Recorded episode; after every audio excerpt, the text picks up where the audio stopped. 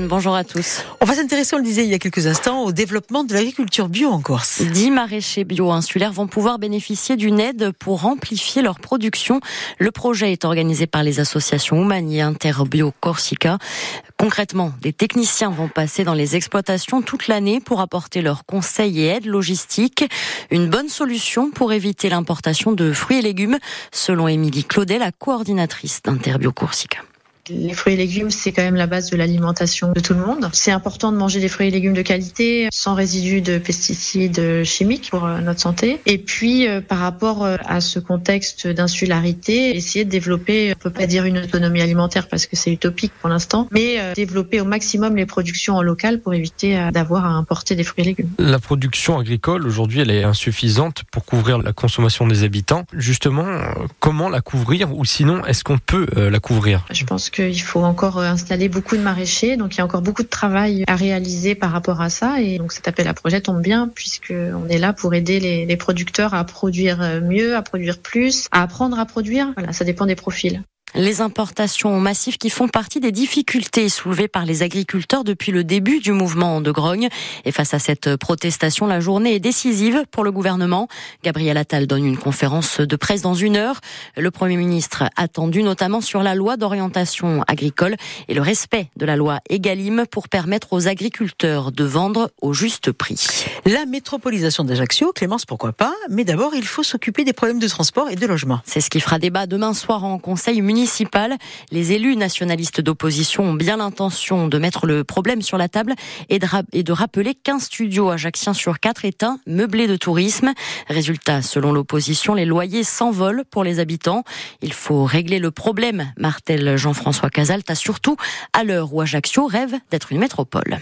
Pourquoi nous sommes opposés à la construction de logements supplémentaires? Parce que nous en avons. Si nous libérons des logements à l'année, comme nous pouvons en libérer des centaines, peut-être même des milliers, c'est pas la peine de construire autant de logements que prévu. C'est aussi notre proposition. Non seulement il y a la question du logement, mais aussi la question des transports. On a vu euh, le problème des transports en commun récemment. Donc, quand on a l'ambition de devenir une métropole, et c'est pas une mauvaise ambition, hein, vous savez, nous on est ajaxiens. Hein. Tout ce qui est bon pour le territoire ajaxien, tant que ça ne rompt pas les grands équilibres, c'est bon pour nous. On le soutiendra et on le soutiendra à fond. Maintenant, il faut savoir pour qui on le demande, cette métropolisation, et pourquoi on la demande. Si c'est pour des mauvaises raisons, il va pas falloir se tromper politique, toujours avec euh, ce dîner lundi Place Beauvau qui n'en a pas fini de faire parler de lui après les propos polémiques de Gérald Darmanin. Pour Pascal Zagnoli, le secrétaire général du PNC, jouer le jeu de la chaise vide lundi soir serait un mauvais signe. À l'inverse, Fapo Poulou et Corinne Fronté sont beaucoup plus réservés. On attend toujours la position de la majorité territoriale qui donnera ce soir une conférence de presse. Contre le projet du centre d'enfouissement de Dunca, le collectif Tavignanoui n'exclut pas euh, Clémence de saisir la justice européenne. Collectif qui salue déjà un début de victoire avec la commission des pétitions qui a jugé recevable sa pétition et transmis le dossier à la Commission européenne pour ouvrir une enquête.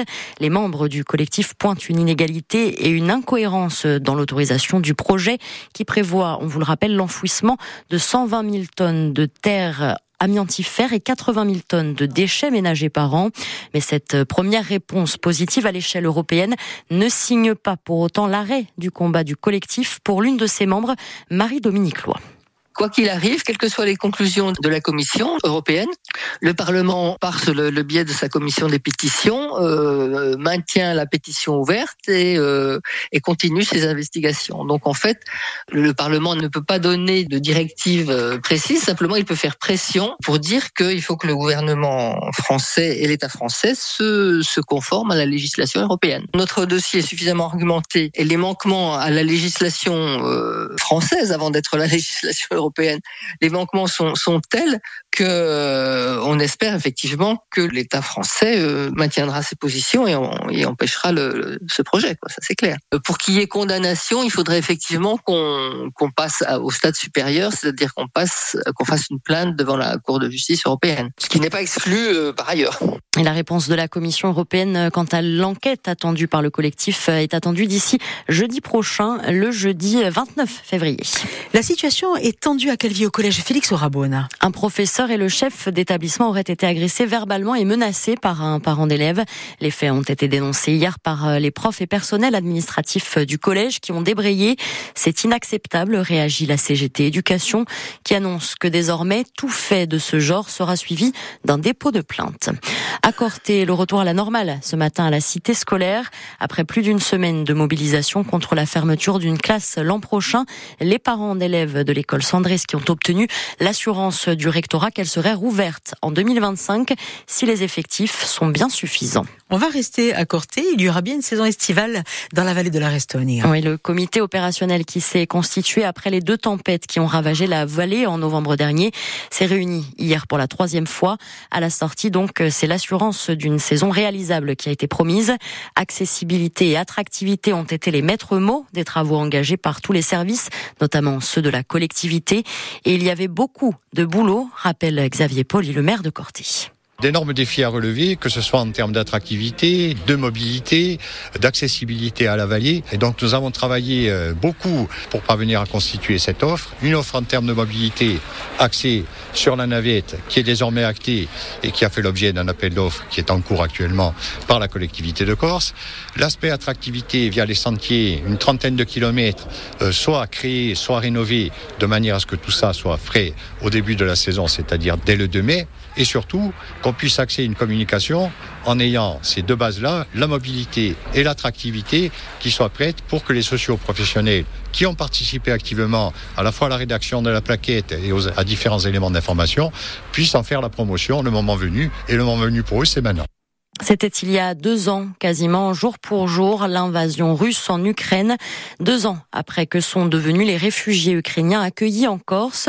Où en est la solidarité avec euh, le pays, toujours en guerre? C'est aujourd'hui le thème de notre magazine de la rédaction à la mi-journée. Patrick Vinciguera reçoit Natalia Copta-Santoni, la présidente de l'association Solidarité Corse-Ukraine, et Ghislaine Ferry, la présidente du collectif de jumelage entre l'Ukraine et Bastia. Nous verrons aussi avec l'inspection académique ce qu'est devenue la cinquantaine d'enfants ukrainiens scolarisés dans l'île.